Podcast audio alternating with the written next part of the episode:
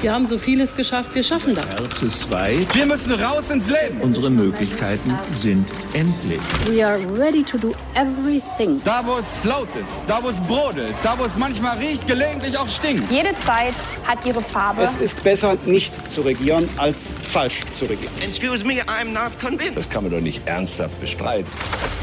Hauptstadt der Podcast Spezial. Direkt von der Pioneer One. Ich begrüße Sie an diesem Karfreitag von der Pioneer One. Mein Name ist Rasmus Buchsteiner, ich bin Chefkorrespondent bei The Pioneer. Mehr als ein Jahr Pandemie, Corona in Deutschland. Alles begann in Nordrhein-Westfalen, in Heinsberg. Seitdem wachen wir jeden Morgen mit neuen Corona-Zahlen aus dem Robert-Koch-Institut auf. Die Stimmung im Land, sie ist angespannt. Testchaos, Impfchaos und jetzt auch noch die dritte Welle. Und wieder ist Nordrhein-Westfalen im Fokus. Die Kanzlerin hat Regierungschef Armin Laschet für seine Corona-Politik gerügt. Wir haben uns gedacht, sprechen wir doch mal mit dem Mann, der ganz dicht bei Laschet ist. Dem Mann für das Krisenmanagement an Rhein und Ruhr, Karl-Josef Laumann. Als Gesundheitsminister in Nordrhein-Westfalen ist er zuständig für 18 Millionen Menschen. Es war ein nachdenkliches, ein intensives Gespräch mit ihm, aber nicht nur das. Hören Sie selbst. Schönen guten Tag, Karl-Josef Laumann. Ja, hallo, schönen guten Tag. Herr Laumann, Sie sind Katholik, Sie sind Münsterländer, Sie sind Gesundheitsminister mitten in der Pandemie. Wie feiern Sie eigentlich Ostern in diesem Jahr? Ja, ich feiere Ostern ganz normal, natürlich nur zu Hause. Ich bin äh, zu Hause. Natürlich wird äh, der engste Kreis meiner Familie an den Ostertagen mal vorbeigucken. Ich werde natürlich auch meine 92-jährige Mutter äh, besuchen, die bei meinem Bruder auf dem Hof lebt. Und äh, am Ostersonntagmorgen werde ich so machen, dass ich mir eine schöne Messe am Fernseher angucke und anschließend natürlich den Papst angucke. Den Segen aus Rom. Ostern, das ist ja das große Fest der Hoffnung. Äh, worauf hoffen Sie dieses Jahr in Zusammenhang mit Corona ganz speziell? Also ich persönlich habe einfach die große Hoffnung, dass wir dieses Jahr das Virus so in die Schranken weisen können, dass wir wieder normal erleben können. Und ich weiß auch sehr genau, dass es da jetzt sehr auf die Impfkampagne ankommt. Und ich tue hier im Land alles dafür, dass wir unser Ziel, dass wir bis Ende des Sommers jeden Nordrhein-Westfalen ein Impfangebot gemacht haben. Dafür tue ich alles, weil ich weiß, dass man viele Sachen machen kann. Aber das Entscheidende ist, dass die Herdenimmunität hergestellt wird und wir dadurch dann wieder, hoffe ich, ähnlich leben können wie vor der Zeit des Virus. Wie wird er sich denn ganz konkret anfühlen, dieser Tag, an dem wir alle merken, wir alle spüren, die Pandemie ist überwunden? Wenn das später mal so weit ist, ich glaube, das wird sich sehr gut anfühlen. Also ich habe ja immer noch so ein bisschen die Hoffnung, dass zum Beispiel im September, Oktober auch wieder zum Beispiel in unseren Orten die Herbstkirmessen stattfinden können. Das wäre dann seit Karneval 2020 wieder die ersten, sagen wir mal, Volksfeste, die man Volksfest nennen kann. Ich glaube, das sind alles so Zeichen, die dann zeigen, ja, es ist wieder normaler und wir haben unser altes Leben doch zu einem guten Stück zurückbekommen. Es wird sicherlich nicht so sein, ganz wie vorher, weil wir ja alle noch nicht wissen, wie lange so eine Impfung vorhält. Es wird auch sicherlich viele Dinge äh, im Frage des Infektionsschutzes und so weiter eine Rolle spielen. Aber wenn wir doch wissen, dass wir geimpft sind und dann selbst wenn wir erkranken, nicht schlimm krank werden, äh, das wäre schon eine große Befreiung. Gut, aber es wird nicht die alte Normalität, so wie wir die kennen, ohne Testen, ohne Impfung, ganz unbeschwert, ohne Maskenschutz, wird es nicht mehr gehen.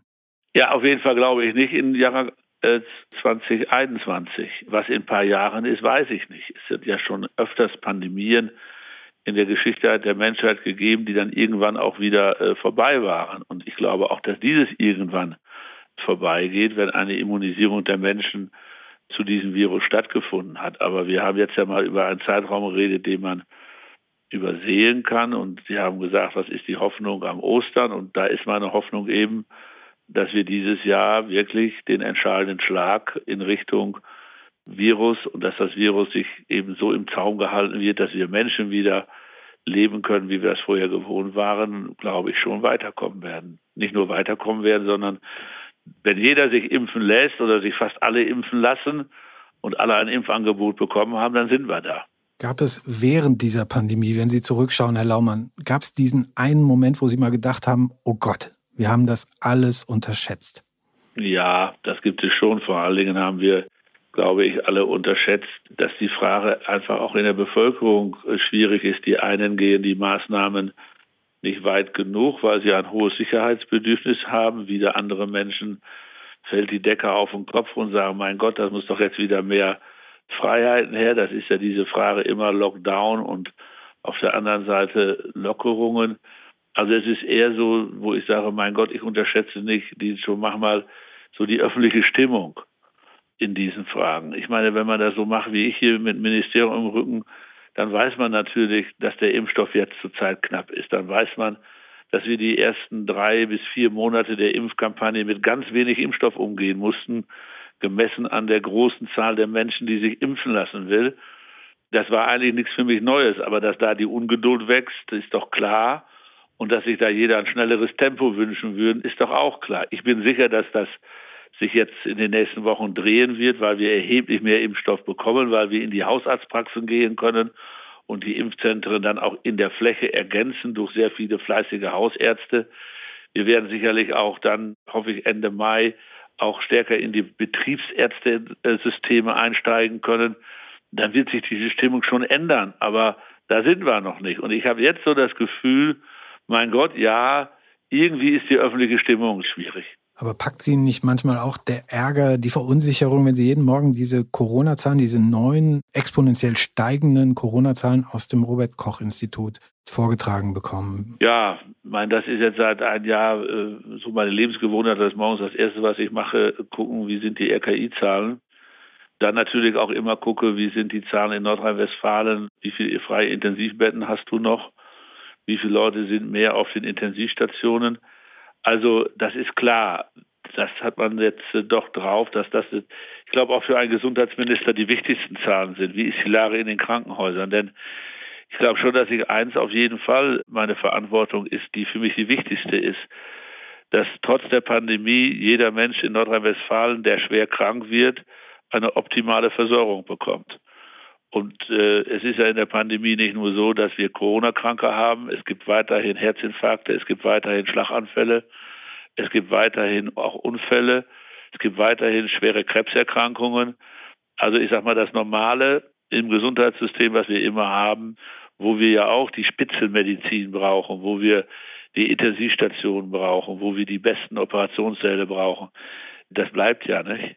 Der Christian Drosten, der Virologe von der Charité, der sagt, angesichts der Zahlen, die wir jetzt diese Woche haben, hilft nur noch der große, große Holzhammer. Also wie im vergangenen Frühjahr. Können Sie dieser Argumentation, wenn Sie auf die Zahlen blicken, folgen? Ja, ich meine, wir haben natürlich etwas andere Möglichkeiten wie im Frühjahr. Also ich glaube schon zum Beispiel, dass wir in Nordrhein-Westfalen haben wir es ja so gemacht. Wenn eine Kommune über 100 ist, dann ist alles das wieder zu, wie es vor dem 8. März war. Also im Grunde genommen, außer das Notwendigste ist alles zu. Es sei denn, und dann darf zum Beispiel ein Baumarkt aufhaben, wenn die Leute, die in den Baumarkt gehen, einen Test vorzeigen können, der nicht älter wie 24 Stunden ist, wo sie Corona-frei waren. Und jetzt sage ich auch mal, jetzt haben wir die Schnellteste, die hatten wir Jahr Ostern noch nicht. Wenn ich einen negativen Test habe, wenn ich eine Maske trage, wenn im Laden pro 40 Quadratmeter nur ein Mensch rein darf.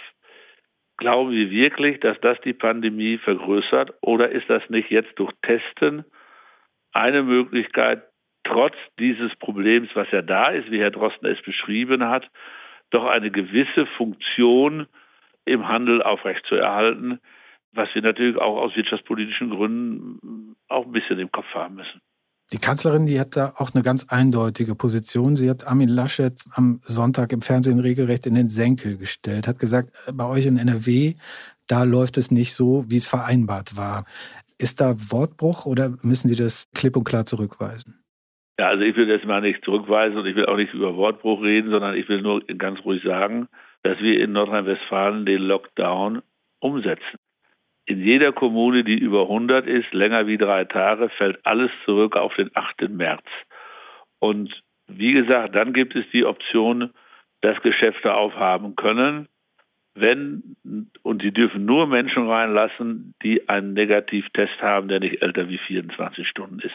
Und das gibt der MPK-Beschluss auch her. Bummeln und testen nennt die Kanzlerin das und ist damit gar nicht zufrieden. Ja, ich weiß nicht, ob man das Bummel nennen kann. Also schauen Sie, wir haben am Montag in Nordrhein-Westfalen, wir haben 18 Millionen Einwohner, wir haben 150.000 Teste durchgeführt. Das wären dann also von 18 Millionen Einwohnern, wenn diese jetzt alle in Städte wohnen würden, wo wir über 100 sind, was ich nicht weiß, wären das ganze 150.000, die die Möglichkeit hätten, in einer solchen Stadt irgendwo in einen Laden zu gehen, auf ganz Nordrhein-Westfalen verteilt. Also ob man das jetzt Bummel nennen kann, da würde ich mal ein kleines Fragezeichen machen. Gut, jetzt gibt es aber im Kanzleramt sicherlich in äh, Bayern, in Baden-Württemberg maßgebliche Politiker, die sagen, wir müssen raus aus diesem exponentiellen Wachstum und wir brauchen schärfere Regeln, einen schärferen Lockdown. Ähm, wenn die Kanzlerin jetzt tatsächlich durchziehen würde und sagen würde, ja, das machen wir, wir verschärfen das Infektionsschutzgesetz, dann würde sie auf Widerstand, auf harten Widerstand der Länder stoßen? Ich glaube, dass es so sein muss, dass in einer Pandemie Bund und Land partnerschaftlich zusammenarbeiten und nicht in eine Konfrontation gehen. Ich glaube, das ist weder für den Bund noch fürs Land richtig. Und deswegen hoffe ich, dass unsere MPK, also die Ministerpräsidentenkonferenz mit der Bundeskanzlerin demnächst in einen neuen Rahmen stattfinden, wo man vielleicht diese Fragen dann auch etwas besser klären kann, wie es auf jeden Fall letzte Woche passiert ist. Es hat den Eindruck, Bund und Länder sind eigentlich gar nicht mehr zusammen handlungsfähig. Stimmt, Herr Lamont? Ich sehe das nicht so. Ich glaube, dass hier viel mehr gehandelt wird, wie man vielleicht auch so medial zurzeit rüberkriegt. Ich glaube, dass es Probleme gibt. Die sind aber Probleme, die man jetzt nicht lösen kann. Urproblem aller Probleme ist, dass wir sehr viel mehr Impfstoff verimpfen könnten, wenn wir ihn hätten. Und dass die Ungeduld groß ist, dass äh, aus Sicht der Bevölkerung, was ich auch verstehe, zu langsam geimpft wird. Aber diese Frage hängt einfach an den zur Verfügung stehenden Impfstoff. Und da sind ja alle Länder in der Europäischen Gemeinschaft in einer Art Schicksalsgemeinschaft. Mhm. Aber Herr Laumann, muss, soll, wird es nochmal eine Ministerpräsidentenkonferenz geben, womöglich in der nächsten Woche, in den nächsten Tagen, die zusätzliche Maßnahmen bis hin zu einer Ausgangssperre, einige Länder sind da ja schon vorgeprescht, auf den Weg bringen, vereinbaren wird? Oder halten Sie das für nicht realistisch? Ich halte das für sehr realistisch, dass es wieder eine MPK geben muss und wird. Und ich würde das auch wünschen, dass weiterhin versucht wird, möglichst einheitlich die Pandemiebekämpfung zwischen Bund und Land für ganz Deutschland abzustimmen. Gut, aber welche zusätzliche Maßnahme würde Ihnen da einfallen? Ja gut, Sie haben ja eine Maßnahme angesprochen. Das ist ja auch nicht so, dass wir das in Nordrhein-Westfalen nicht machen. Wir werden ja mit den Kommunen, die dann wirklich ein sehr starkes Wachstum haben, auch über diese Fragen reden dass zum Beispiel Ausgangssperren kann ein Mittel sein, um Probleme zu lösen, um Kontakte einzuschränken. Aber ich kann Ihnen nur sagen, als jemand, der ja Ausgangssperren auch an bestimmten Stellen in Nordrhein-Westfalen regional äh, durchgesetzt hat, da soll sich keiner Verweis machen, da sind die gerichtlichen Hürden sehr hoch, in diese Schwert der Freiheitsbeschränkung einzugreifen. Das heißt, wenn man das macht, muss man natürlich schon den Gerichten genau erklären können, warum denn diese Maßnahme die angemessene ist gegenüber vielen anderen.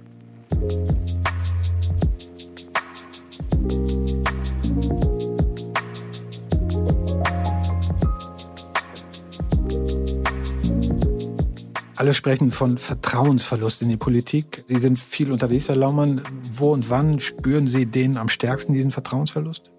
Also ich glaube, dass man diesen Vertrauensverlust am meisten eigentlich vermittelt bekommt, wenn man nach einem riesen Arbeitstag abends zu Hause ist und sich die elektronischen Medien noch antut. Ich muss Ihnen sagen, dass ich in, ja gut, ich meine, ich treffe jetzt auch nicht so viele Leute, aber dass ich eigentlich so eher in dem Umfeld des Dorfes, wo ich lebe, diesen Vertrauensverlust überhaupt nicht spüre. Und ich meine, wenn wir uns einmal die Umfragen anschauen, gibt es ja nach wie vor viele Menschen, mehr wie zwei Drittel, die der Meinung sind, dass es so schlecht auch nicht läuft. Und wenn Sie sich einmal anschauen, auch äh, von Ländern, die wir miteinander vergleichen können, von Anfang der Pandemie bis heute, dann würde ich mal sagen, dass ein Land wie Belgien mehr wie doppelt so viele Tote hat wie wir. Und das Gesundheitssystem dort ist auch nicht schlechter. Und in Großbritannien ist es ähnlich. Also ich wollte nur mal sagen, für mich, von meinem Gewissen, ist die Frage der Todesfälle auch eine wichtige Zahl neben den ganzen R-Werten und äh, äh, Inzidenzwerten. Und da kann Deutschland sich nach wie vor sehen lassen. Und deswegen sage ich immer wieder, und das wissen auch viele Menschen, so schlecht haben wir es alle zusammen in Deutschland nicht gemacht. Mehr als 75.000 Tote, das muss man immer wieder dabei sagen. Ja, aber auf 100.000 Einwohner hat Deutschland 88 Tote und zum Beispiel Belgien 196 oder nehmen wir Italien mit 169 oder Großbritannien mit 189. Also da sind ja schon erhebliche Unterschiede. Und jetzt habe ich alles nur mal Länder genannt, die man ansonsten mit uns, glaube ich, schon ein bisschen vergleichen kann. Jetzt nochmal zurück zu den Klagen über die fehlende Stringenz, die Widersprüche bei den Maßnahmen. Kann man das tatsächlich bei Ihnen im Münsterland noch über den Gartenzaun hinweg erklären? Ich habe den Eindruck, bei vielen gibt es einfach kein Verständnis mehr dafür, für die ganzen Widersprüche. Ja, welche Widersprüche meinen Sie? Urlaub auf Mallorca, ja. Urlaub im Sauerland, an der Küste, nein. Viele regt das auf. Das ist schwer erklärbar, aber man weiß auch, dass wir uns an Recht und Gesetz halten müssen. Und deswegen können wir kein Ausreiseverbot für Deutsche verhängen. Also jeder, der ein bisschen sich in die Materie reindenkt, weiß auch, wir leben nun mal in einem Land, in dem es klare, verbriefte Rechte gibt, wo wir eine Demokratie sind, wo wir ein Rechtsstaat sind. Jeder Politiker hat im Übrigen ein Amtsanteil abgelegt auf die Gesetze seines jeweiligen Landes. Und äh, ich sage Ihnen ganz offen, da haben wir keine Rechtsgrundlagen gehabt. Wir haben jetzt alles getan, indem wir sagen, liebe Leute, wenn ihr wiederkommt, geht das ohne Testen nicht. Ihr kommt gar nicht mehr in die Flieger, ohne zu testen.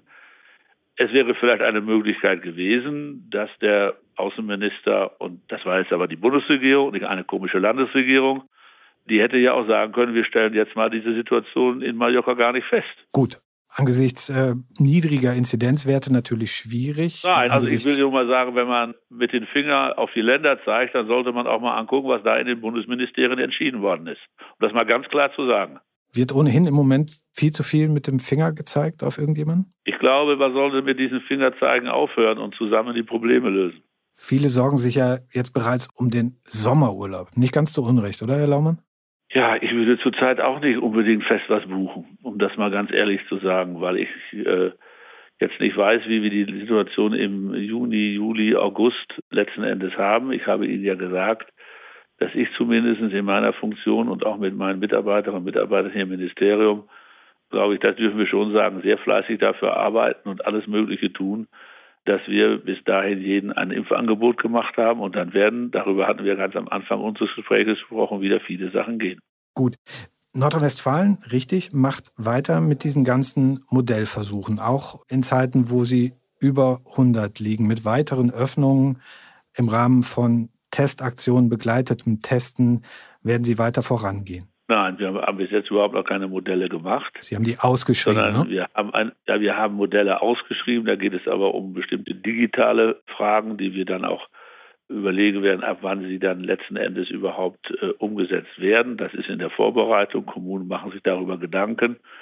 Es ist überhaupt nicht entschieden, ab wann, ich sage das mal, das Thema scharf geschaltet wird. Was es in Nordrhein-Westfalen zurzeit gibt, ist, dass wir dadurch, dass Menschen sich testen lassen, weil sie zum Beispiel in einen Baumarkt gehen wollen, auch sehr viele Menschen finden, die infiziert sind. Wir haben bei 152.000 Testungen, ich hatte Ihnen eben die Zahl gesagt, immerhin 1250 Menschen gefunden, die positiv waren. Und die hätten wir nicht gefunden, wenn wir diese Teststrategie nicht so hätten, wie ich sie Ihnen gerade erläutert habe. Gut, und da können Sie auch sicherstellen, dass die in Quarantäne gehen? Das können Sie sicherstellen, weil wenn jemand einen negativen Bocktest hat, unmittelbar ein PCR-Test hinterhergezogen wird und der PCR-Test ist dann bei den Gesundheitsämtern in den Systemen, wo dann die Ordnungsverfügung kommt, dass man in Quarantäne zu gehen hat. Bleiben wir mal bei diesem Testthema. Armin Laschet hat vorgeschlagen, eine Schultestpflicht angesichts der Zurückhaltung von Eltern gegenüber Tests an ihren Kindern in der Schule. Wie soll das genau funktionieren? Wie, wie kann das aussehen? Ja gut, eine Testpflicht ist eine Testpflicht. Da brauche ich jetzt nicht groß erklären, wie das aussieht. Das weiß jeder. Da muss man sich halt testen lassen. Es ist so, dass wir uns das mal zurzeit ja sehr genau angucken, wie man das rechtlich machen kann. Da gibt es Hürden, die sind auch nicht ganz einfach.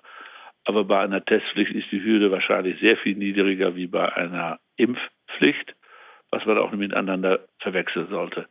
So, und wenn wir wollen, dass Schule in einer schwierigen pandemischen Lage aus bestimmten Gründen sein soll, ist mal egal in welcher Form, Wechselunterricht und so weiter, und man sagt, wir müssen die Kinder zweimal am Tag testen, dann ist es natürlich völlig unsolidarisch, wenn 20 Prozent der Klasse sagen, wir lassen uns nicht testen. weil das eben dann auch die Systemfrage ist. Und deswegen kann ich Ihnen nur noch einmal sagen, dass ich die Meinung des Ministerpräsidenten hier im vollen Umfang teile. Und deswegen ist es, glaube ich, auch eine gute Idee, dass unmittelbar nach den Osterfeiertagen, wie ich gehört habe, über diese Frage die Kultusminister, das heißt die Schulminister der 16 Länder miteinander reden. Haben Sie überhaupt genug Tests auf Lager? Haben Sie genug Personal, was diese Tests vornehmen kann? Wir haben das besorgt, dass wir nach Ostern unseren Schülerinnen und Schülern zwei Teste in der Woche anbieten können. Das sind die sogenannten Selbstteste und die sollen im Klassenverbund gemacht werden oder im Lerngruppenverbund, wie es auch immer sei, damit da eine gewisse Objektivität besteht. Gut, also dass die Schulen nicht wieder aufmachen nach Ostern, das schließen Sie aus. Das, äh, Nein, das schließe ich überhaupt nicht aus. Da müssen wir uns angucken, wie die Lage dann ist. Aber wir bereiten alles so vor, dass rein theoretisch Schulen nach Ostern arbeiten könnten. Aber es bleibt ja von der pandemischen Lage abhängig, ob das sinnvoll ist oder nicht. Und da wird natürlich die Frage der Entwicklung der Pandemie den Ausschlag geben und nicht die Frage der Teste. Teste ist ein Hilfsmittel. Sie waren es kürzlich noch, der den Schulen in Nordrhein-Westfalen, einigen Schulen in Nordrhein-Westfalen gesagt hat, äh, als sie schließen wollten wegen steigender Zahlen, das geht nicht. Wie passt denn das alles zusammen? Ist das nicht zick und zack, was Sie da machen? Also es geht darum, dass wir da eine ganz klare Linie haben in der Landesregierung. Wir sind da keine Ideologen. Wir lassen durchaus Schulschließungen zu, aber es ist nicht das erste Mittel. Man kann nicht einfach hingehen und als Oberbürgermeister oder Landrat sagen, ich habe jetzt eine Inzidenz, die macht mir Sorgen, jetzt mache ich mal die Schulen zu. Sondern da muss man das einbetten in ein Gesamtkonzept. Und da hat es Kommunen gegeben, die das in Gesamtkonzepte eingebettet haben. Da ist das dann auch gemacht worden. Und da hat es Kommunen gegeben, die das nicht in Gesamtkonzepte eingebettet haben. Also die Landesregierung hat hier einen Grundsatz. Wir wollen die Schulen offen halten, solange es geht, aber wir sind keine Ideologen. Wenn es pandemisch angesagt ist, sind auch Schulschließungen denkbar und ist auch gemacht worden. Gehen wir nochmal rüber zum Thema Impfstoff. Herr Laumann, Sie sind jetzt 63 Jahre alt. Für Sie könnte es jetzt relativ rasch gehen, Impfstoff geben, AstraZeneca. Greifen Sie zu? Werden Sie sich womöglich auch öffentlich damit impfen lassen? Also ich habe Ihnen das ganz klar gesagt, dass ich heute ja auch schon in einer Pressekonferenz gesagt habe, dass ich keine äh, mit den Wimpern zucken würde, mich AstraZeneca impfen zu lassen. Aber wissen, wenn Sie Gesundheitsminister sind, können Sie es machen, wie Sie wollen. Wenn Sie sich mit AstraZeneca jetzt impfen lassen, kriege ich Briefe, jetzt hast du dich vorgedrängelt. Wenn ich es nicht tue, kriege ich Briefe, äh, was weiß ich, Feigling. Also ich lasse mich deswegen dann impfen, wenn mein Jahrgang im Großen und Ganzen dran ist. Und ich hoffe, dass das dann mir dann auch keiner übel nimmt. Gut, kann ja jetzt relativ schnell gehen. Sagen Sie noch mal was zu dieser Entscheidung, dieser plötzlichen Entscheidung der Ständigen Impfkommission. Die Politik ist dem ja dann gefolgt, an der Impfempfehlung für AstraZeneca etwas zu ändern. Ist das nicht etwas, was äh, einfach in einem Maße die Leute verunsichert, dass man diesen Impfstoff wahrscheinlich gar nicht mehr von Hof bekommt? Ja gut, aber es ist auf der anderen Seite, es ist auf der anderen Seite auch ein Beweis dafür, dass unser System funktioniert. Im Übrigen kommt das für mich nicht überraschend. Wir haben schon seit einigen Tagen die Meldungen aus dem wissenschaftlichen Teil unserer Medizin, nämlich aus den Spitzenkliniken der Universitäten in Nordrhein-Westfalen, dass es da ein Problem gibt. Und die STIKO kommt ja hinter diesem Problem auch immer nur her, dass sie von unten nach oben gemeldet werden. Am grünen Tisch des STIKO-Tisches kommt man da nicht hinter, dass es Probleme beim Impfen gibt. Und dass das bei uns in Deutschland so nachgegangen wird, dass dann bei ganz wenigen Fällen, ein, vielleicht auf 100.000 Impfungen, diese Konsequenzen gezogen haben, stärkt eher mein Vertrauen in das Überwachungssystem des deutschen Gesundheitssystems, als dass es das erschüttert.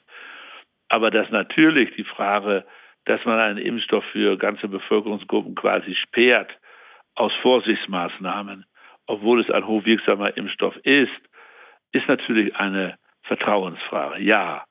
Und deswegen gehen wir ja auch in Nordrhein-Westfalen den Weg, dass wir jetzt mehrere hunderttausend Dosen AstraZeneca wohl über die Ostertage in ein Terminvergabesystem der über 60-Jährigen geben, wo wir sagen, na, wenn ihr euch damit impfen lassen wollt, dann nehmt einen Termin. Ich bin sicher, dass da Bilder entstehen werden, dass sehr viele Menschen nach wie vor der Meinung sind, der über 60-jährigen Menschen, dass es ein für sie nützlicher Impfstoff ist. AstraZeneca aus Ihrer Sicht weiterhin ein Impfstoff, auf den man vertrauen kann? Ich halte ihn nach wie vor für einen Impfstoff, der hochwirksam ist und dem man als über 60-jähriger Mensch selbstverständlich vertrauen kann.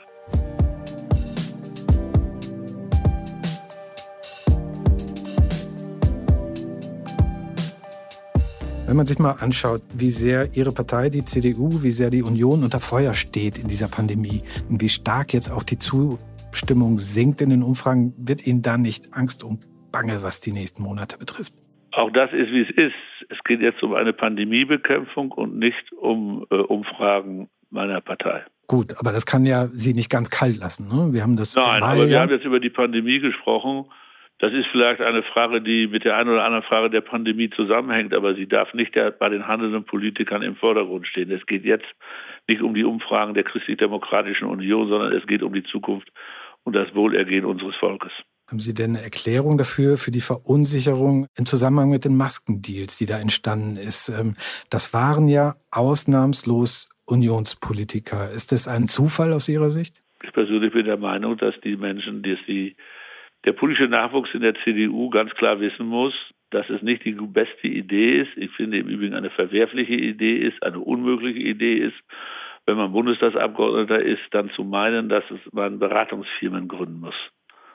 Also ich bin 1990 das erste Mal in den Deutschen Bundestag gekommen. Ich habe an alles gedacht, aber nicht daran, eine Beratungsfirma zu gründen. Ich war immer der Auffassung, dass es zu einem Mandat gehört, Menschen zu beraten und Menschen einen Ratschlag zu geben. Aber dafür muss ich keine Firma gründen. Dafür habe ich ein Wahlkreisbüro. Gut, aber dieses Thema ist Teil und maßgeblicher Teil aus Ihrer Sicht des Vertrauensverlustes, den die Union gerade erleidet?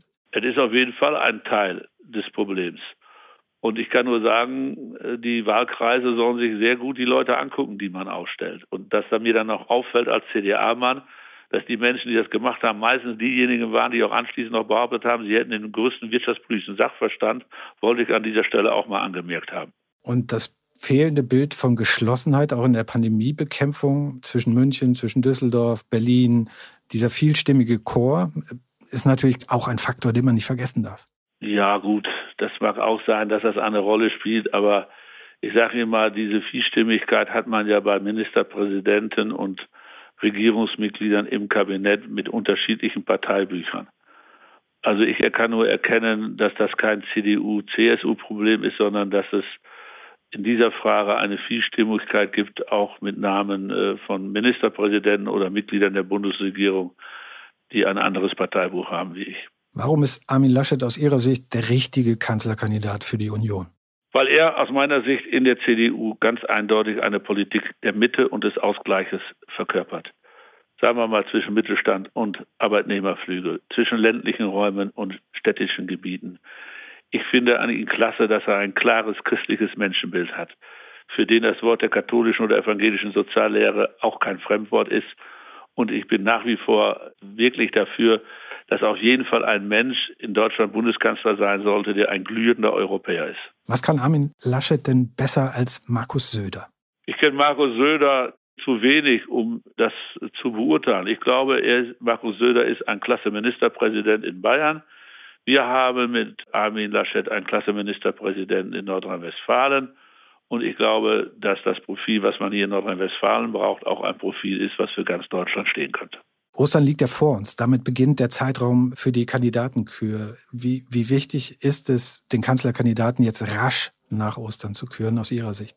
Ja gut, also das ist jetzt ganz einfach. Die haben sich vereinbart, es zwischen Ostern und Pfingsten zu lösen. Langer Zeitraum. Da muss ich jetzt auch meine Finger nicht drin rumrühren. Das werden die schon zum passenden Zeitpunkt machen. Und wenn die Entscheidung gefallen ist, was erwarten Sie von der CSU? Bisher gab es ja da jede Menge Sticheleien aus München die Entscheidung gefallen ist, dann wird mit allen Unionsleuten in Deutschland diese Entscheidung umgesetzt in einen erfolgreichen Wahlkampf und dass dieser betreffende Mensch ins Bundeskanzleramt kommt. Manche sehen die Union schon dort angesichts der Umfragen, wo sie am Ende der Kanzlerschaft von Helmut Kohl stand. Sie auch? Sehen Sie da auch Parallelen? Ich glaube nicht, dass man einfach die Situation von 1998 mit der jetzigen vergleichen kann. Ich glaube, dass sich auch Dinge in der Geschichte äh, meistens nicht wiederholen. Und ja, wir haben kein Abo auf das Kanzleramt. Es muss jedes Mal wieder neu auch erworben und erkämpft werden. Aber jetzt sage ich Ihnen eins, das war in jedem Wahlkampf bei Kohl so, dass wir es neu erkämpfen mussten. Da war ich ja auch schon dabei. Es war in jedem Wahlkampf mit Angela Merkel so, dass wir es neu erkämpfen müssen. Und wenn natürlich ein Generationsschnitt im Kanzleramt ansteht, ist es selbstverständlich eine große Herausforderung, weil man eben nicht mit Amtsbonus antritt. Aber wir treten ja immerhin mit Armin Laschet mit einem Menschen an, der jetzt ja schon ein Viertel von Deutschland regiert. Was muss aus Ihrer Sicht als Lehre aus Corona in ein Sofortprogramm der neuen Bundesregierung? Was, welche Defizite müssen sofort abgestellt werden mit der neuen Regierung? Also ich glaube, wir haben jetzt einfach gesehen, dass wir einfach Defizite haben. Wir haben auch viele Sachen, wo wir sehr stark sind. Zum Beispiel, dass wir ein, also man kann sicherlich sagen, ich glaube so das beste Gesundheitssystem auf dieser Erde haben. Wir sehen, dass wir eine sehr robuste Industrie haben, dass wir ein sehr robustes Handwerk haben, dass wir wirtschaftlich in dieser Krise, was die Arbeitsplätze angeht, sehr gut dastehen, dass wir mit der Sozialpartnerschaft, denke nur mal an das Thema Kurzarbeitergeld, Hunderttausende von Entlassungen verhindern und die Kompetenz der Belegschaften zusammenbleibt. So, das ist die eine Seite. Und dann sehen wir auch die andere Seite, dass wir natürlich nach wie vor etwa in der Digitalisierung der öffentlichen Verwaltung große Probleme haben, dass wir auch vielleicht, das merke ich ja auch in meinem Job, ersticken an Vorschriften, an, an Richtlinien und dann viele pragmatische Dinge gar nicht machen können, weil wieder irgendeiner eine Richtlinie findet, warum man es jetzt doch wieder ein bisschen komplizierter machen muss. Also ich glaube einfach, das wird aber eine ständige Aufgabe sein. Man muss jetzt einfach in der Pandemie die Dinge, die einen auffallen, auf den Zettel schreiben und man darf sie nicht nach der Pandemie vergessen, sondern muss versuchen, sie abzustellen. Gestärkt wird Deutschland, so viel Ehrlichkeit muss sein, aber nicht aus der Krise hervorgehen, oder täusche ich mich? Ich persönlich glaube aber schon, dass die Bundesrepublik Deutschland aus der Krise sehr stark herausgehen wird gegenüber anderen Ländern. Natürlich wird die Krise uns zusetzen, aber wir werden auch wenn ich mir als Arbeitsminister Nordrhein-Westfalen einfach mal die Arbeitsmarktentwicklung angucke, bis jetzt sind wir verdammt robust in der Frage unserer Arbeitsplätze und darüber könnte man sich ja auch gelegentlich mal freuen.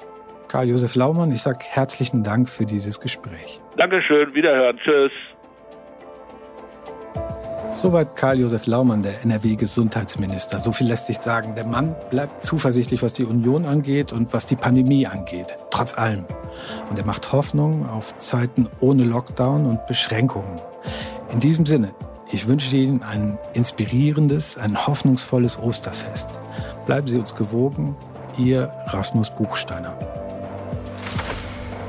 Das war Hauptstadt, der Podcast direkt von der Pioneer One.